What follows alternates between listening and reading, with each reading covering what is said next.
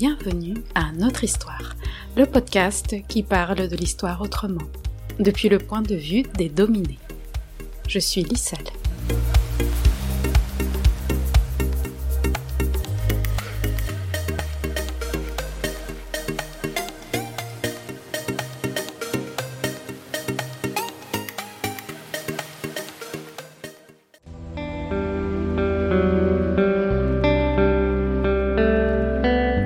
Sankara Oser inventer l'avenir.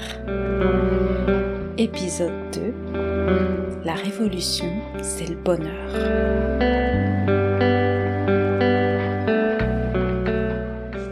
Cette forme de révolution-là, c'est donc un changement permanent, continuel, une remise en cause chaque jour de ce que nous faisons pour tendre vers un perfectionnisme. Enfin, on ne peut pas faire la révolution si on n'est pas perfectionniste.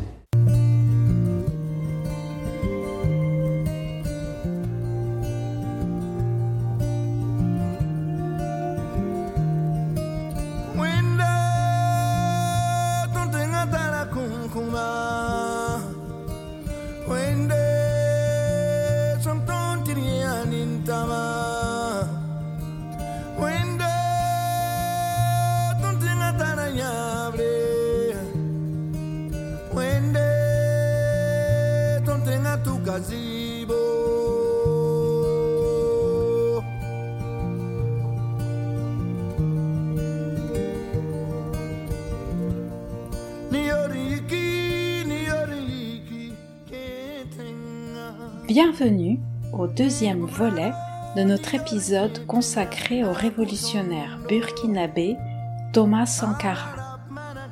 Dans la première partie, nous avons présenté sa trajectoire familiale et politique, ainsi que sa définition de l'anti-impérialisme qu'il a mis en action durant son gouvernement au Burkina Faso entre 1983 et 1987. Aujourd'hui, nous allons explorer d'autres aspects de sa pensée et de son héritage politique autour d'une autre grande notion de son parcours, celle de révolution.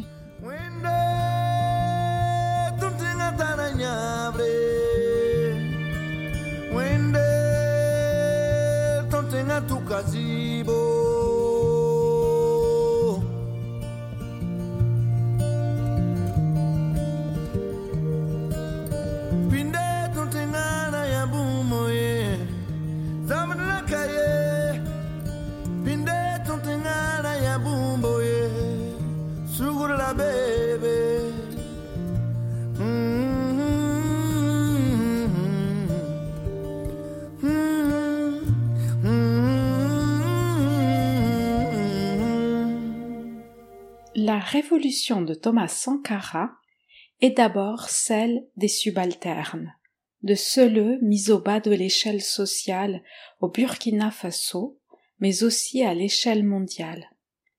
Sankara revendique son adhésion politique à l'espace du tiers-monde. Cette expression est créée en 1952 dans un contexte très précis, celui de la guerre froide. Après la Seconde Guerre mondiale, deux camps opposés s'affrontent. D'un côté, le bloc soviétique dirigé par l'URSS, auquel sont rattachés les pays de l'Est de l'Europe, met en place un système communiste. En face, le bloc capitaliste, mené par les États-Unis et auquel appartient la France et l'Europe de l'Ouest, impose et propage le système capitaliste où le plus important est d'accumuler des richesses pour soi sans les partager et en exploitant les travailleurs et travailleuses ainsi que la planète. Les deux camps s'affrontent militairement hors de leurs frontières, dans les pays d'Afrique, d'Amérique et d'Asie, mais aussi et surtout économiquement et culturellement, en essayant de rallier à eux les autres États du monde. C'est pourquoi on parle de guerre froide, d'une guerre larvée, sans affrontement militaire direct entre les deux superpuissances. Dans ce contexte, un groupe de chefs d'État, l'Égyptien Nasser, le Yougoslave Tito, l'Indonésien Sokarno et l'Indien Nehru s'organisent pour lancer un mouvement indépendant qui prendra le nom de non-alignés, autrement dit, ni alliés de l'URSS, ni des États-Unis. Cette position politique a très vite intéressé les territoires anciennement colonisés, car elle rendait visible cette communauté d'expérience, à savoir celle de la colonisation. En avril 1955, les représentants de 29 pays d'Afrique et d'Asie se réunissent à Bandung, en Indonésie, et fondent le mouvement des non-alignés. Ces pays disent se situer sur une troisième voie, celle du tiers-monde. Lors de la quatrième conférence du mouvement des non-alignés qui se tient en septembre 1979 à Alger, ce sont déjà 75 États qui y sont représentés. Thomas Sankara rappelle cette histoire lors du sommet des non-alignés réunis à Delhi en mars 1983. Après les concertations préliminaires de la conférence de Bandung, qui affirma avec éclat, à la face du monde et par la voix des peuples d'Asie, d'Afrique et d'Amérique latine, le droit à l'autodétermination et à l'indépendance des peuples coloniaux, donnant ainsi le signal décisif de l'ébranlement et de l'effondrement généralisé de l'odieux système colonial, le mouvement des non-alignés est né voici maintenant 22 ans à Belgrade, à l'initiative de ses pères fondateurs qui ont pour nom Nehru, Sukarno, Nasser, Tito, des héros de l'humanité et dont l'histoire gardera éternellement la marque profonde.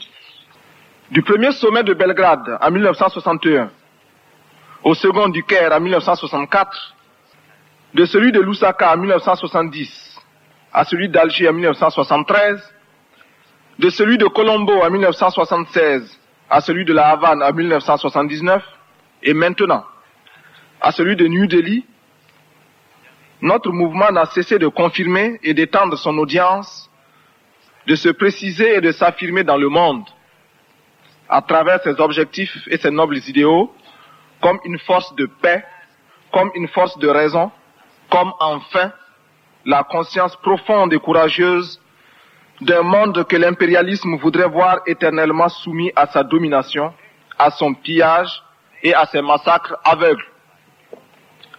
Car né en pleine guerre froide, le mouvement des non-alignés s'est voulu tout d'abord comme une force représentant l'aspiration profonde de nos pays à la liberté, à l'indépendance et à la paix face au bloc hostile en présence, comme une force affirmant notre droit de pays et de peuple souverain à choisir librement et sans inféodation nos propres voies pour le progrès de nos peuples, à choisir librement nos amis dans le monde sur la base de leur attitude concrète devant l'aspiration de nos peuples à la libération du joug colonial, néocolonial ou raciste, à l'indépendance, à la sécurité, à la paix et au progrès économique et social.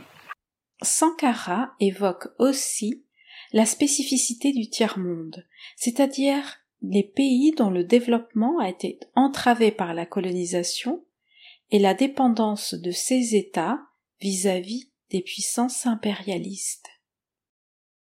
Thomas Sankara Discours à l'ONU 4 octobre 1984 Parvenir à exprimer aussi à ma manière, la parole du grand peuple des déshérités, ceux qui appartiennent à ce monde qu'on a malicieusement baptisé tiers-monde, et dire, même si je n'arrive pas à le faire comprendre, les raisons que nous avons de nous révolter.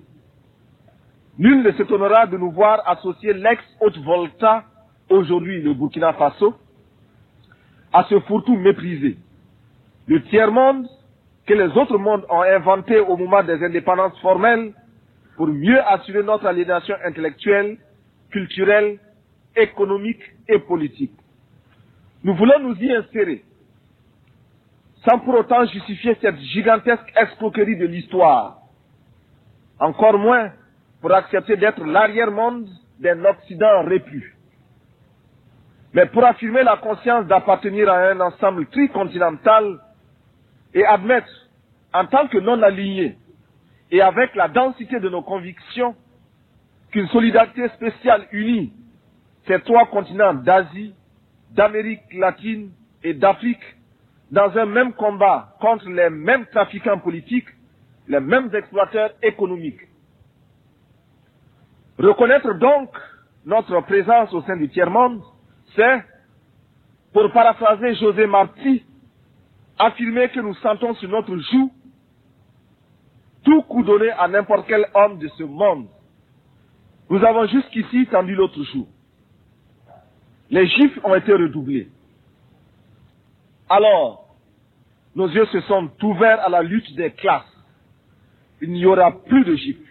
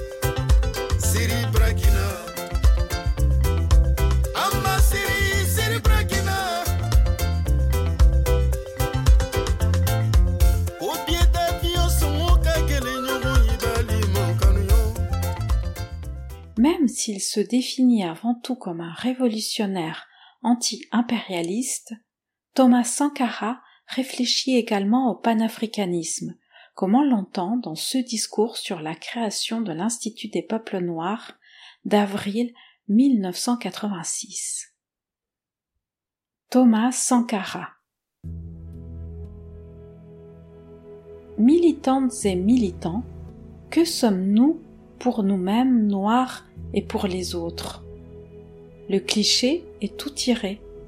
Peuple de souffrance, peuple de brimade et d'humiliation, peuple qui vit encore l'éclatement intérieur de sa personnalité du fait de l'outrage qui fait de sa conscience d'être humain, du fait de la malédiction, de la pigmentation à jamais noire de sa peau.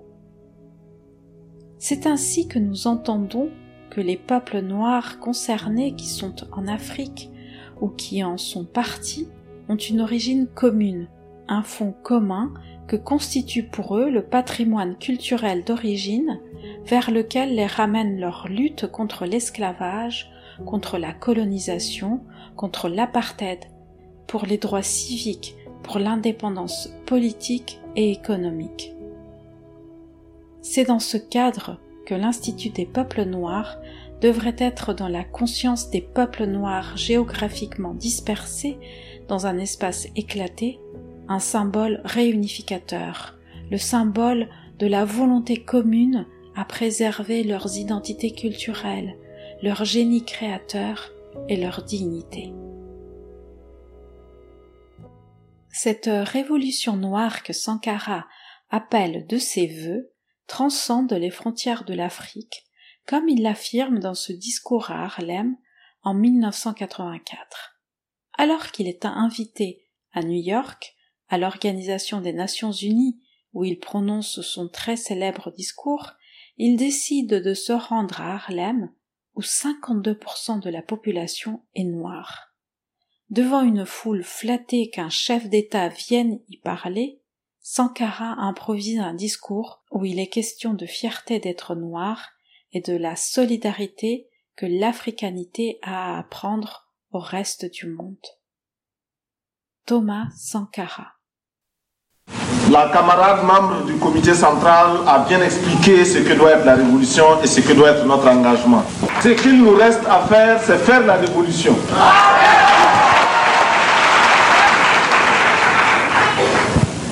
Tout à l'heure, lorsque j'ai vu ce balai, j'ai senti que nous étions effectivement en Afrique.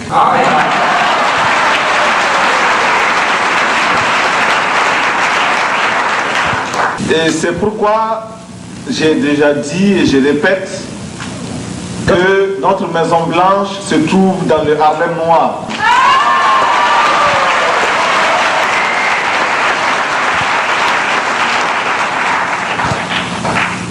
Ils sont nombreux qui considèrent que Harlem est un dépotoir. Ils sont nombreux qui considèrent que Harlem est fait pour étouffer. Mais ils sont nombreux ceux qui pensent que Harlem donnera à l'âme africaine toute sa dimension.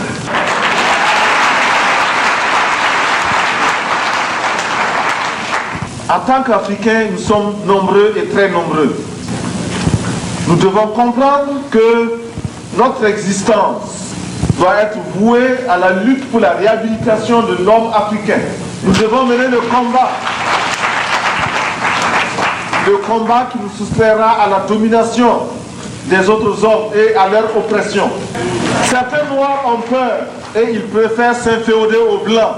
Il faut les dénoncer, il faut les combattre. Nous devons être fiers d'être noirs.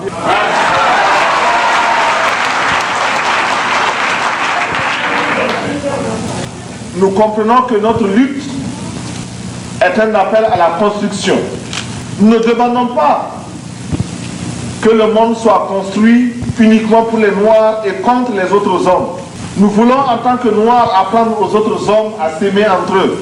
Malgré leur méchanceté contre nous, nous saurons résister et ensuite leur enseigner ce que c'est que la solidarité. Mais nous savons également, mais nous savons également qu'il nous faut être organisés et déterminés.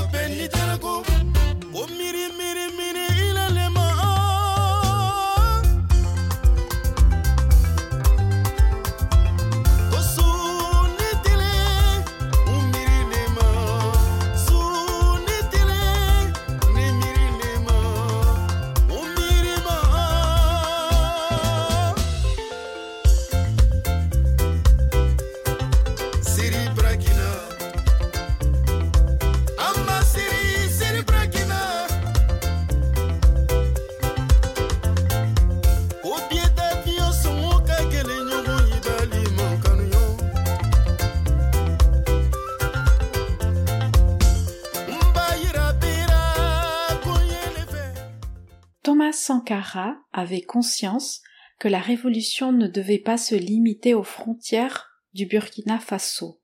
Il n'hésitait pas à porter sa voix contre les régimes coloniaux, comme dans le cas d'Israël et de l'Afrique du Sud. Ce dernier pays vivait depuis 1948 sous l'apartheid, c'est-à-dire un régime légal de ségrégation raciale séparant les blancs et les blanches des noirs.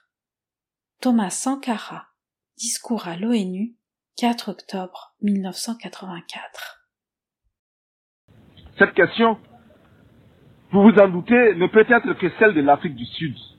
L'incroyable insolence de ce pays à l'égard de toutes les nations du monde, même vis-à-vis de celles qui soutiennent le terrorisme qu'il érige en système pour liquider physiquement la majorité noire de ce pays, le mépris qu'il adopte à l'égard de toutes nos résolutions, constitue l'une des préoccupations les plus oppressantes du monde contemporain. Mais le plus tragique n'est pas que l'Afrique du Sud se soit elle-même mise au banc de la communauté internationale à cause de l'abjection des lois de l'apartheid, encore moins qu'elle continue de maintenir illégalement la Namibie sous la botte colonialiste et raciste, ou de soumettre impunément ses voisins aux lois du banditisme. Non. Le plus abject, le plus humiliant pour la conscience humaine, c'est qu'elle soit parvenue à banaliser le malheur des millions d'êtres humains qui n'ont pour se défendre que leur poitrine et l'héroïsme de leurs mains nues. Thomas Sankara n'hésite jamais à condamner la politique coloniale d'Israël vis-à-vis de la Palestine et à soutenir le combat des Palestiniens. Discours à l'ONU, 4 octobre 1984. Enfin, je veux m'indigner en pensant aux Palestiniens qu'une humanité inhumaine a choisi de substituer à un autre peuple. Hier encore martyrisé à loisir. Je pense à ce vaillant peuple palestinien, c'est-à-dire à ces familles atomisées, errant de par le monde à la quête d'un asile. Courageux, déterminés, stoïques et infatigables, les Palestiniens rappellent à chaque conscience humaine la nécessité et l'obligation morale de respecter les droits d'un peuple. Avec leurs frères juifs, ils sont antisionistes. Thomas Sankara voit un parallèle entre les méthodes racistes employées par les deux pays, Israël et l'Afrique du Sud, avec le soutien des pays comme la France. Thomas Sankara entretient avec le cinéaste René Vautier, avril 1984. Les tractations sont nombreuses hein, en Afrique noire pour renouer avec Israël. Certains ont le courage de le faire au grand jour, d'autres le font par personne interposée, mais en tout cas, Israël jubile. Nous, nous n'avons rien contre Israël en tant que tel, en tant que pays, en tant que peuple, non. Au contraire, nous, nous, admirons ce pays euh, sur pas mal de domaines et nous souhaiterions pouvoir réaliser le dixième de ce qu'il a fait dans beaucoup de domaines. Mais nous souhaiterions pouvoir être tenus à 100 lieues du centième de ce qu'il a fait aussi dans certains autres domaines. Et ce racisme qui prend euh, que l'on appelle par euphémisme sionisme, euh, euh, l'apartheid en Afrique du Sud, et, cela est très dangereux. Même pour le peuple euh, d'Israël, cela est très dangereux. Mais il faut dire que euh, Israël, comme l'Afrique du Sud, ont trouvé très aisément des échos favorables. Évidemment, tous ceux qui ont intérêt à étouffer euh, les relents de liberté, les relents de, démocratie vraie, hein, tout cela ont intérêt à collaborer avec les forces les plus expérimentées dans l'étouffement de ces idéaux-là. Et nous savons qu'Israël, comme l'Afrique du Sud, ont des, ont des, polices, ont des armées qui, qui savent de qui tenir leur, leur méthode, leur méthode, de, de, de, euh, fasciste. Et ce n'est pas, pas étonnant que tous, euh, autant ils ont été opposés au fascisme hitlérien, autant ils ont été très, très, très proche de lui. En fait, ce sont deux grands contraires qui se ressemblent intimement aussi.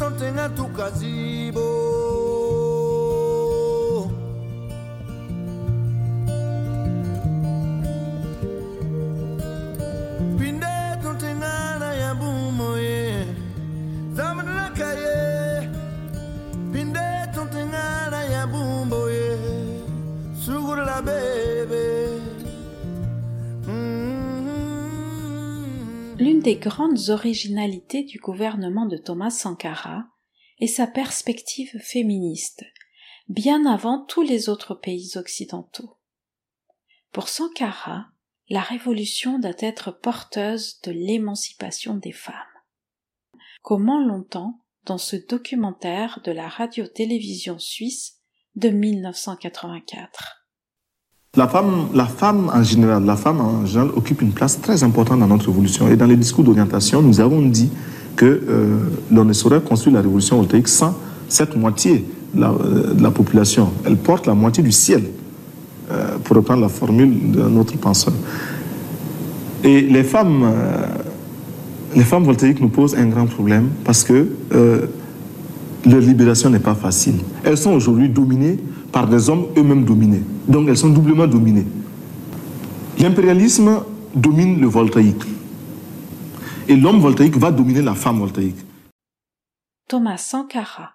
Entretien avec René Vautier, avril 1984. La femme voltaïque se lève à 4h30 du matin. Sa journée commence à 4h, 4h30. Et sa journée finit vers les 23h, minuit à chercher du bois, de l'eau, à faire la cuisine, à laver les enfants, à faire ceci, à, nettoyer, à balayer la maison. Alors, l'homme, pendant ce temps, se repose. Quand la femme va au champ avec l'homme, elle cultive dans le même champ que l'homme. En fait, l'homme, c'est le contremaître. Dans le champ, qui regarde ses femmes, c'est-à-dire ses ouvrières, travailler. Il regarde ses ouvrières travailler. Et à la fin du travail qui est dû au maître, la femme va encore dans son propre champ à elle, puisqu'elle est généralement euh, femme à côté d'autres coépouses et il lui faut avoir un petit revenu à elle pour euh, pouvoir nourrir, mieux nourrir ses propres enfants. Alors, c'est donc dire que si physiquement la femme peut le faire, et si l'homme éprouve le besoin d'aller euh, d'aller se reposer sous les arbres, à l'ombre des arbres, c'est que la femme physiquement a les capacités. Et nous disons que euh, en haltérophilie, on peut trouver également des femmes qui soulèvent les mêmes, les mêmes quintaux que les hommes. Il suffit de les entraîner dès le départ et surtout de ne pas dire à la femme dès l'enfance qu'elle est inférieure. Voilà, toi, fille, tu es inférieure à ton, à ton frère. Or, l'éducation, toute l'éducation, toute la mentalité chez nous en Volta est faite de telle sorte que, parce que vous êtes un garçon, même si vous êtes le dernier des, des garçons, vous êtes au moins le premier parmi les femmes. Ça, au moins, vous êtes le premier. Sankara reconnaît même sa difficulté à se déconstruire lui-même, comment longtemps, dans ce documentaire de la radio-télévision suisse de 1984. Et c'est contre tout cela que nous luttons. Nous parlons en connaissance de cause. Nous voulons responsabiliser la femme voltaïque, d'abord en commençant par sa libération. La libérer de la domination féodale de l'homme voltaïque. Cela ne va pas sans grand mal. Parce que c'est toute une mentalité à reconsidérer. Et j'avoue que chacun de nous, y compris celui qui vous parle, est lui-même remis en cause chaque jour et doit s'interroger entre ce qu'il professe, dont il est convaincu que c'est la juste voie, et euh, euh, la facilité qu'est euh, la domination. Ben, enfin, parfois on se, surprend à transformer son foyer en une caserne et puis on se retrouve en adjudant de compagnie. C'est pas juste, mais enfin. Il faut lutter contre ça aussi. Et je lutte contre moi également, comme les autres voltaïques le font.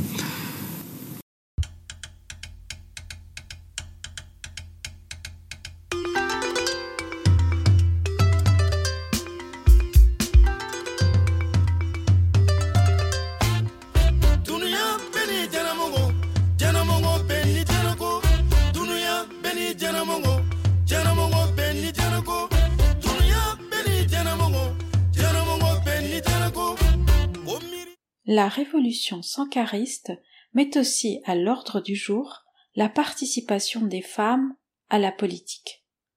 Sankara tente ainsi de faire entrer des femmes au poste ministériel. Il nomme trois femmes sur 22 ministres dans son gouvernement, soit 13,6%, dont une femme au ministère du budget. Néanmoins, il reconnaît que ce n'est pas une tâche facile. Écoutons-le dans cet entretien avec le cinéaste René Vautier en avril 1984. Il s'agit de comprendre que la femme est l'égale de l'homme. C'est très difficile à accepter, euh, j'avoue que c'est très difficile à l'accepter, mais la femme est réellement l'égale de l'homme et peut faire tout ce que fait l'homme. Même si elle a des possibilités, une sensibilité que l'homme n'a pas, et qu'en retour, l'homme a des possibilités et des sensibilités que la femme n'a pas. C'est très simple. Nous disons que physiquement, la femme peut faire ce que l'homme peut faire. Intellectuellement, nos femmes l'ont prouvé à l'école, partout, dans les universités. Elles peuvent faire ce que nos hommes ont fait. Elles l'ont fait. Elles ont les mêmes diplômes, etc. Mais nous ne le voulons pas et c'est pas facile de l'accepter aussi. De dire à la femme, tu es l'égal de l'homme à côté. Dans notre gouvernement, nous n'avons qu'une femme. Mais nous savons que plus tard, nous aurons plusieurs femmes dans notre gouvernement. Parce que, euh, aussi, ce n'est pas parce qu'il y a eu le 4 août que instinctivement et automatiquement les femmes sont devenues libres et consciemment libres. Non. Elles sont devenues, elles sont pour l'instant euh, utopiquement et euphoriquement libres. Mais elles ne le sont pas encore de manière consciente. La preuve, c'est que quand vous appelez une femme, vous dites, bon écoutez, camarade, vous êtes responsable de ceci et cela à partir d'aujourd'hui. Vous êtes nommé la responsable de tel service. Merci, elle, fait un bon discours euh, qui vous dit qu'elle est mais elle prend les dossiers, elle file voir son mari, qu'est-ce que je fais? C'est ça. Qu'est-ce que je fais? Ou bien, euh, il y a encore des expressions qui trahissent l'inféodation des femmes, l'inféodation inconsciente des femmes. Lorsque une, euh, une femme, euh, lorsque je rassemble parfois les femmes, je leur dis, écoutez, vous devriez désigner parmi vous une de vos camarades pour siéger à telle ou telle instance, etc. Nous causons. Elles font, elles vont, bon, alors, camarade président, donnez-nous le temps d'aller voir. Elles vont réfléchir, elles reviennent. Nous vous proposons une telle. Je dis, ah, vous pensez qu'elle pourra? Ah oui, celle-là, elle parle comme un homme. ah bon? Ah, mais. Autant, autant pour moi aller chercher directement des hommes.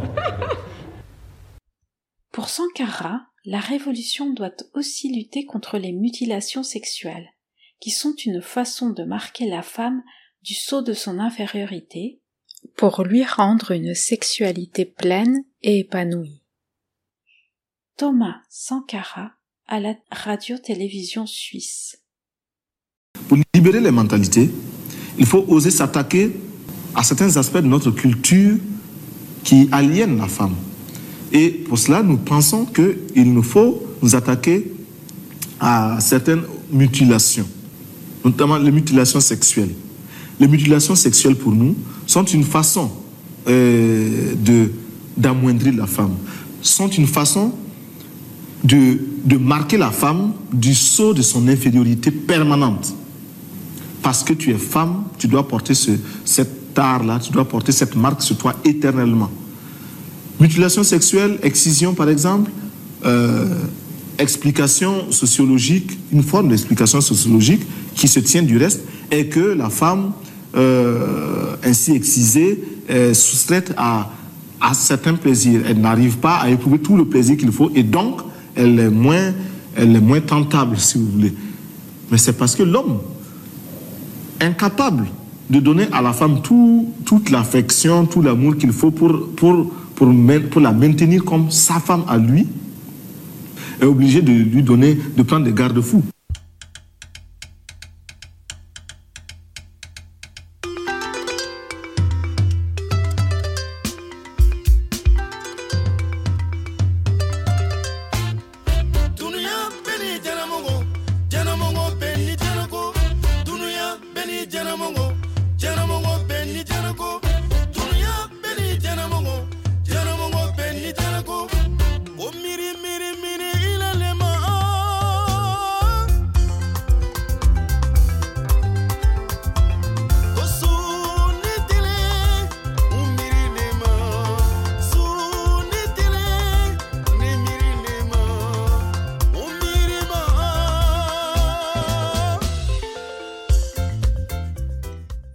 Sankara définit l'impérialisme comme une action principalement culturelle.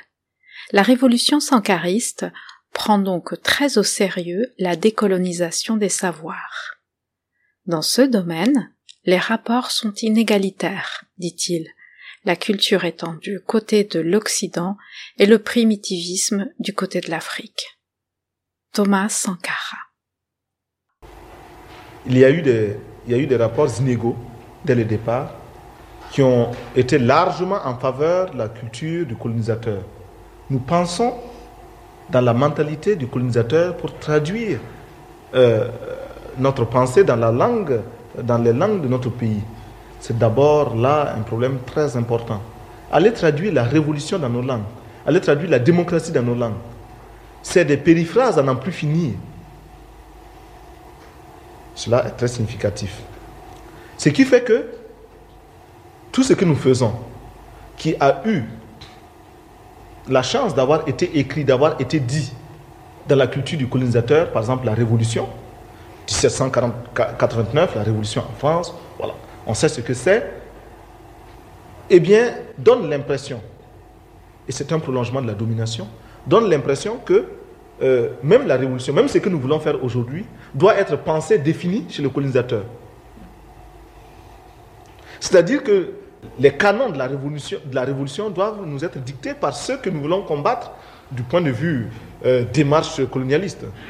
Et c'est pourquoi ils se permettent aujourd'hui de dire c'est une hérésie que de faire des TPR, des tribunaux populaires, parce que c'est nous qui vous avons appris le droit, c'est nous qui vous avons formé vos magistrats, donc c'est nous qui vous dirons encore comment vous devez les transformer. Non, votre révolution n'est pas correcte parce que votre réforme agraire n'est pas venue de telle ou telle façon, parce que c'est nous qui vous avons appris ce que c'est que la réforme agraire. C'est encore nous qui vous avons appris ceci, c'est encore dans nos livres que vous avez lus, qu'en 1789, nous avons proclamé. Alors, il n'y a pas de rapports égalitaires.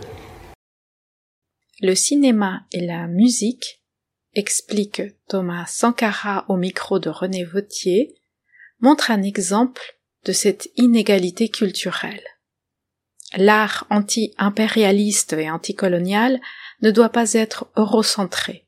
Il doit mettre les arts non occidentaux et surtout africains, considérés comme primitifs et barbares, au même niveau que ceux de l'Occident. Thomas Sankara compare ainsi deux réalisateurs. D'un côté, René Vautier, communiste et anticolonialiste, particulièrement connu pour son film Avoir vingt ans dans les Aurès, qui l'interviewe ici.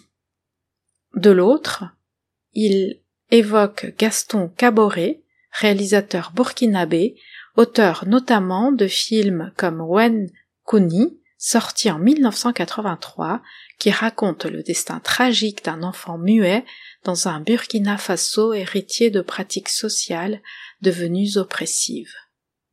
Thomas Sankara. Aujourd'hui encore, nous avons beau dire, combattons la domination culturelle que nous impose le néocolonialisme et surtout l'impérialisme. Nous avons beau le dire, nous comportons comme tel. Sur le plan économique, même, nous sommes victimes de cela. Il n'y a pas de rapports égalitaires encore. Et nous, nous avons beaucoup de problèmes dans ce domaine. C'est l'un des domaines qui va nous prendre le plus de travail parce que cela demande une transformation des mentalités, une transformation totale des mentalités. Euh, chez nous, rapport culturel, nous estimons que euh, nous estimons que un film signé, euh, pourquoi pas, Vautier, a plus de mérite qu'un film signé Gaston Caboret, même si le film Gaston Caboret dit les réalités terre à terre que connaissent les voltaïques. Mais Vautier, euh, encore que vous n'êtes pas le bon exemple dans ce domaine parce que vous, vous, n'avez pas attaqué notre culture, au contraire, vous l'avez magnifiée en d'autres temps et, très courageusement. Mais il y a des grands cinéastes dont j'étais les, les noms volontairement. Bon, pour ne pas oublier aussi d'autres qui sont tout aussi criminels, il y a des grands cinéastes qui nous ont imposé leur culture. Et le cinéma spaghetti, nous l'avons consommé ici, nous le consommons. Et notre peuple est conditionné ainsi. Hein? Quand vous dites, euh, euh, quand vous affichez Wang Yu fait ceci, Wang Yu fait cela, euh, bon, karaté, tout le monde est là. Par contre, lorsque vous voulez poser un débat, je ne sais pas moi, la libération de la femme sous forme de film, bon, c'est aride, ça, n'attire pas, etc. Et comme en plus, nous faisons notre cinéma dans un balbutiement technologique, euh, qui ne nous a pas encore permis de maîtriser le, langage cinématographique, c'est vrai, euh, eh bien, nos films passent à côté.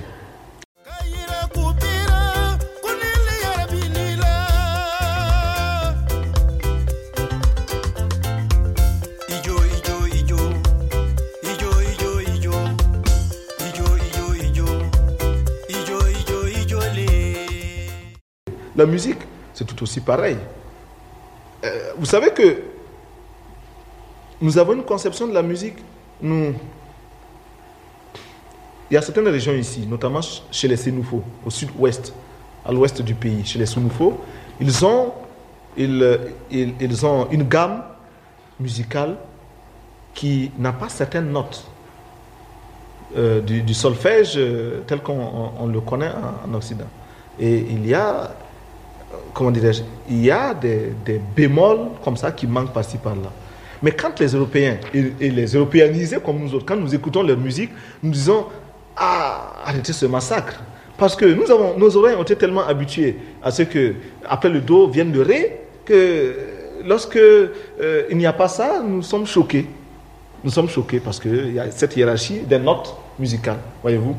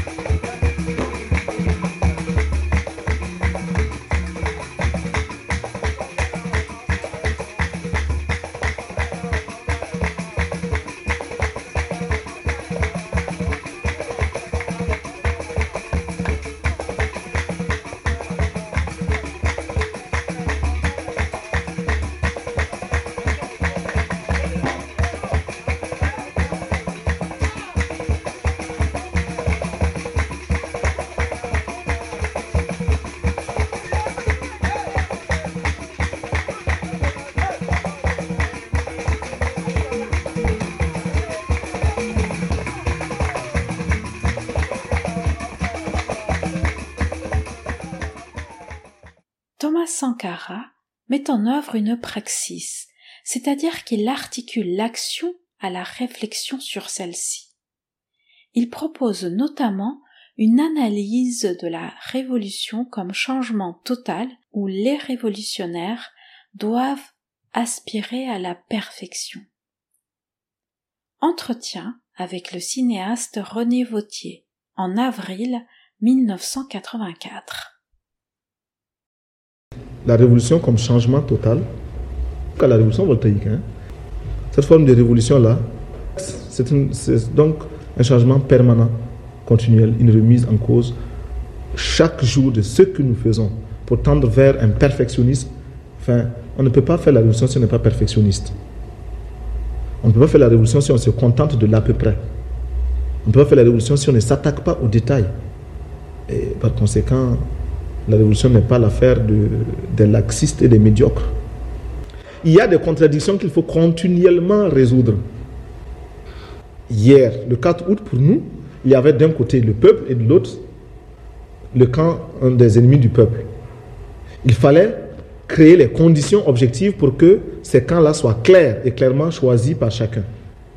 Aujourd'hui, euh, on ne se gêne plus pour s'appeler camarades, camarades de lutte dans le camp du peuple. On ne se gêne plus aussi pour taxer et tenser telle ou telle personne réactionnaire, ennemi du peuple.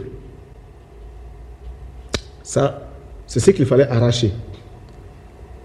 Mais dès lors que vous avez déclenché une révolution, vous avez appelé automatiquement une autre révolution qui elle-même appelle d'autres révolutions. Et nous savons que notre révolution euh, bientôt, elle sera remise en cause. Ce qui est fait sera remis en cause pour aller encore de l'avant.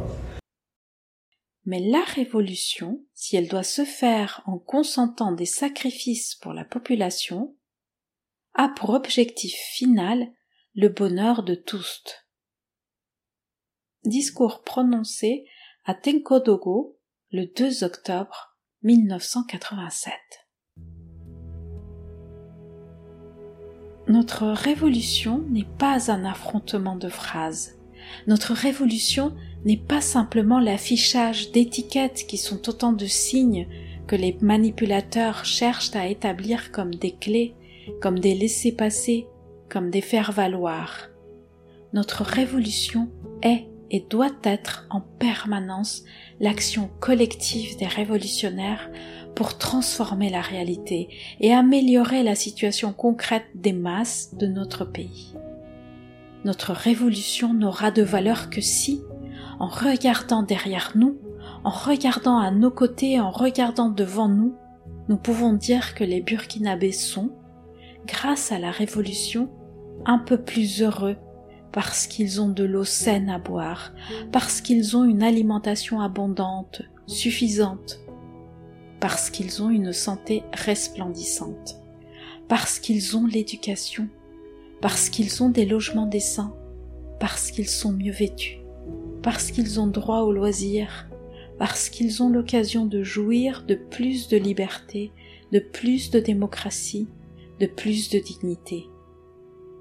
Tant que la révolution ne sera pas en mesure d'apporter bonheur matériel et moral à notre peuple, elle sera simplement l'activité d'un ramassis d'un certain nombre de personnes avec plus ou moins de mérite, mais qui représentent tout simplement des momies, qui représentent tout simplement un rassemblement statique de valeurs décadentes, incapable de transformer cette réalité. La révolution, c'est le bonheur. Sans le bonheur, nous ne pouvons pas parler de succès.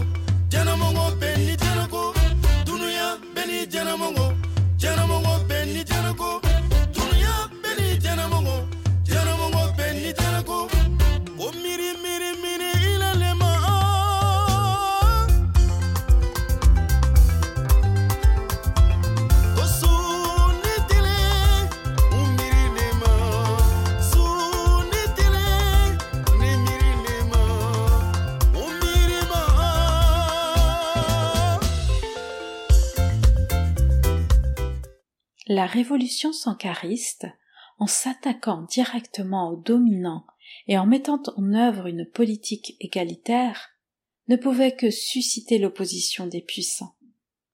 Sankara est de plus en plus conscient des dangers qui le menacent, comme on l'entend dans ses archives. Pratiquant une politique exigeant énormément de sacrifices, le capitaine Sankara se sait physiquement menacé. Il voyage en employant des ruses et en ayant une protection rapprochée importante. Peu de gens savent où il se trouve. Il se déplace en secret, il utilise plusieurs résidences. Les troupes chargées de sa sécurité sont constamment changées, car il a parfaitement conscience qu'un prochain coup d'État lui coûterait certainement la vie. Je me retrouve un peu comme euh, un cycliste qui grimpe une pente raide qui a à gauche, à droite des précipices, il est obligé de pédaler, de continuer de pédaler, sinon il tombe. Alors pour rester moi-même et pour me sentir moi-même, je suis obligé de continuer dans cette lancée-là. Vous vous sentez isolé en Afrique? Mal compris en tout cas. Mal compris, mal aimé? Mal aimé. La bourgeoisie burkinabèse résiste fortement à la perte de sa suprématie. Inquiet du rayonnement de la révolution burkinabé, le président ivoirien, Houphouët-Boigny, pilier de l'influence française dans la région, accueille et finance complaisamment ses opposants. Nous avons vu dans le premier épisode de cette série comment Thomas Sankara avait, lors d'un dîner officiel à Ouagadougou, dénoncé les livraisons d'armes françaises à des pays en guerre et l'invitation à Paris du Sud-Africain Pieter Botha, figure emblématique de l'apartheid. Sankara avait également soutenu l'indépendance de la Nouvelle-Calédonie. Dans une lettre adressée à son ministre de la Coopération, le Premier ministre Jacques Chirac demande en représailles de réduire l'aide française au Burkina Faso. Le journaliste Elio Comarin rapporte cette phrase de Jacques Chirac. Dites à votre petit capitaine qu'il range ses abattis. Ses abats volailles, pattes et ailes coupées. D'ici six mois, on se sera occupé de lui. Écoutons Basile Guissou, ancien ministre burkinabé des Affaires étrangères, raconter cette histoire. Donc le discours de Sankara à Mitterrand, ça a joué, parce que les rapports ont toujours voulu que il y a ceux qui sont en bas il y a ceux qui sont en haut. Et nous, on n'était ni en bas ni en haut, on était à égalité avec les autres. Vous lisez Chirac, il le dit clairement. Voilà. Ce, monsieur nous emmerdait. Vous lisez Mitterrand, il le dit clairement. Jeune homme, faites attention, vous titillez trop. Ça, c'est évident. On n'a pas besoin de dessin pour ça. Nous gênons tout le monde. C'est moi qui ai signé les accords, les nouveaux accords de coopération France-Burkina, c'est moi qui les ai signés avec le ministre Christian Nucci. Et ça, les clashs ne manquaient pas. À chaque article, c'était des clashs. Parce qu'on avait l'habitude de dire que tel pays africain demande à la France d'intervenir pour l'aider à ceci, cela. Nous disons non, nous, Burkina Faso et France, décidons sur un pied d'égalité de traiter dans les domaines suivants. Et on les citait. Ça, ça ne passait pas. Ça, c'est des choses que j'ai vécues. Moi, j'ai eu à dire à Nouchi que nous ne prendrons plus des ordres à Abidjan. Oui. Si la France veut parler au Burkina, elle, parle, elle nous parle directement, elle ne passe pas par Oufé Boigny. Non. Et ça, ça ne plaisait pas. La France-Afrique, c'est pas moi qui l'ai fabriqué. Et eux, c'était pas du tout, on n'était pas sur les mêmes longueurs d'onde, c'est évident. Quand on nous demande de ne pas euh, dénoncer la complicité des Occidentaux avec le régime de l'apartheid en Afrique du Sud, ça ne passe pas. Et la Nouvelle-Calédonie, ça ne passe pas. On n'avait pas les mêmes positions, avec, ni avec les partis socialistes, ni avec les autres euh, régimes africains. Nous pensons que les Calédoniens ont droit à l'indépendance. Ils défendaient, nous, on était censés, euh, on nous présentait comme étant des anti-français. Voilà. Guy Pen, conseiller Afrique du chef de l'État français, organise alors une campagne de dénigrement de la révolution burkinabé. Il met en contact François Auter, alors grand reporter au Figaro, avec l'amiral Pierre Lacoste, à la tête de la Direction générale des services extérieurs, DGSE. Les renseignements français fournissent aux journalistes des documents destinés à alimenter une série d'articles à charge, décrivant de supposées atrocités commises par le capitaine révolutionnaire. Quelques jours plus tard, le 15 octobre 1987, Thomas Sankara est assassiné par un commandant militaire qui porte Blaise Compaoré, frère d'armes du capitaine, au pouvoir. Écoutons cette archive où le journaliste du Figaro reconnaît avoir été manipulé. À l'époque, je suis euh, le correspondant en Afrique euh, du journal, du Figaro, et euh, comme presque tous les mois ou tous les deux mois, je vais déjeuner avec Guy Pen, qui est le monsieur Afrique de François Mitterrand. Alors je me dis que mon prochain voyage est à, Ouaga pour aller voir Sankara, avec qui j'ai convenu d'une interview. Et il me dit, ah ben écoute, si ça t'intéresse, tu pourrais rencontrer avant l'amiral euh, Lacoste, le patron de la DGSE. Euh, est-ce que ça t'intéresserait? Euh, C'est des choses qu'on ne propose jamais aux journalistes. Enfin, c'est invraisemblable. Et puis euh, l'après-midi même, euh, un officier euh, supérieur de la DGSE m'appelle et me convient d'un rendez-vous, me disant que l'amiral ne peut pas me voir, mais que lui, s'occupant de l'Afrique, me rencontrera. Je vois arriver quelqu'un d'assez jeune et qui jette sur la table un dossier, une fiche, et à l'intérieur, je commence à lire des informations sur toutes les exactions d'un Malien qui est le chef des services secrets de Thomas Sankara et qui terrorise, semble-t-il, toute la classe politique euh, burkinabé.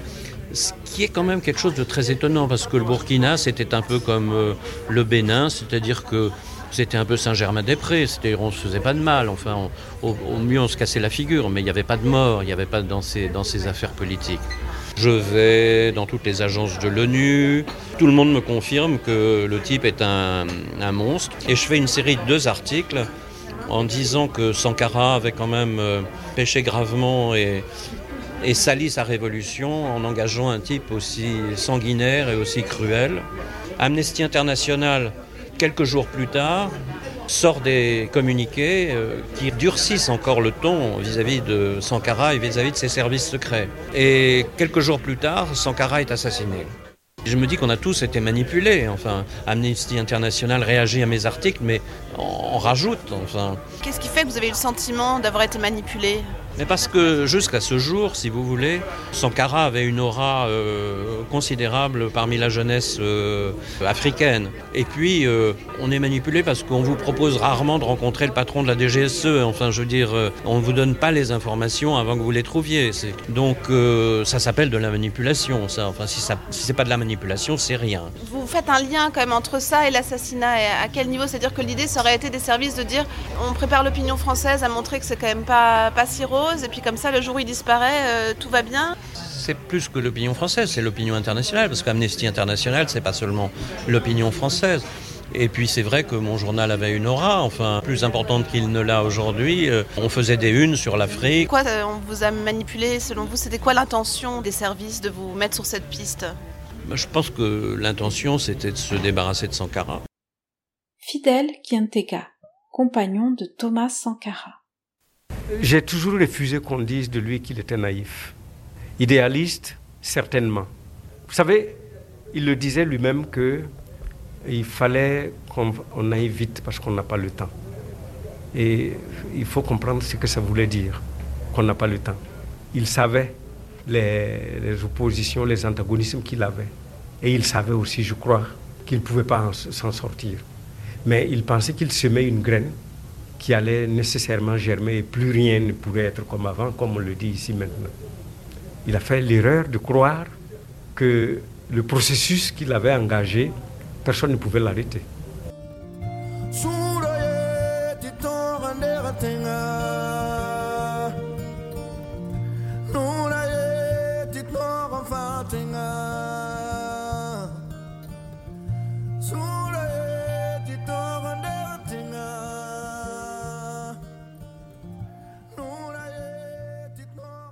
Proclamons que désormais au Burkina Faso, plus rien ne se fera sans la participation des Burkinabés. Rien qui n'ait été au préalable décidé par nous, élaboré par nous. Il n'y aura plus d'attentat à notre pudeur et à notre dignité.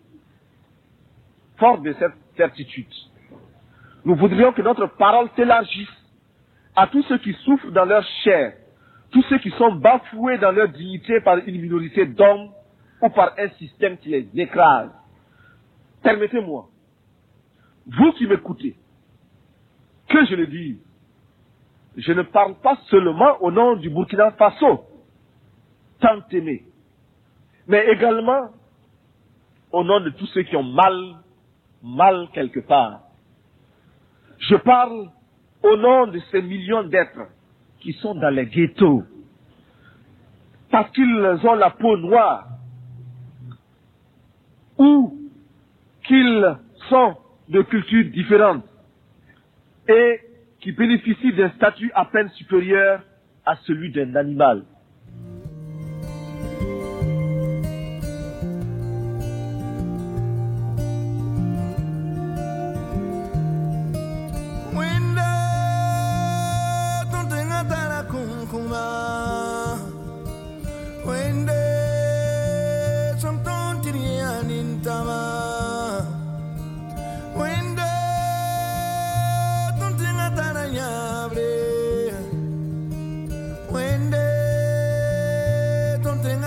Nous espérons que cet épisode vous a plu. Nous vous invitons, si vous ne l'avez pas encore fait, à écouter la première partie de cet épisode consacrée à la politique anti-impérialiste de Thomas Sankara. N'hésitez pas à le partager et à nous laisser vos impressions via nos pages Facebook et Instagram. À bientôt.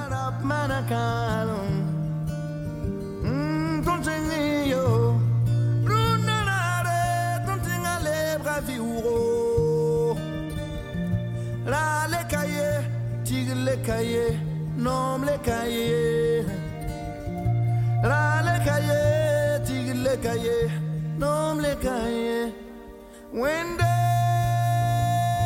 tuntengatana kunkuma. Wende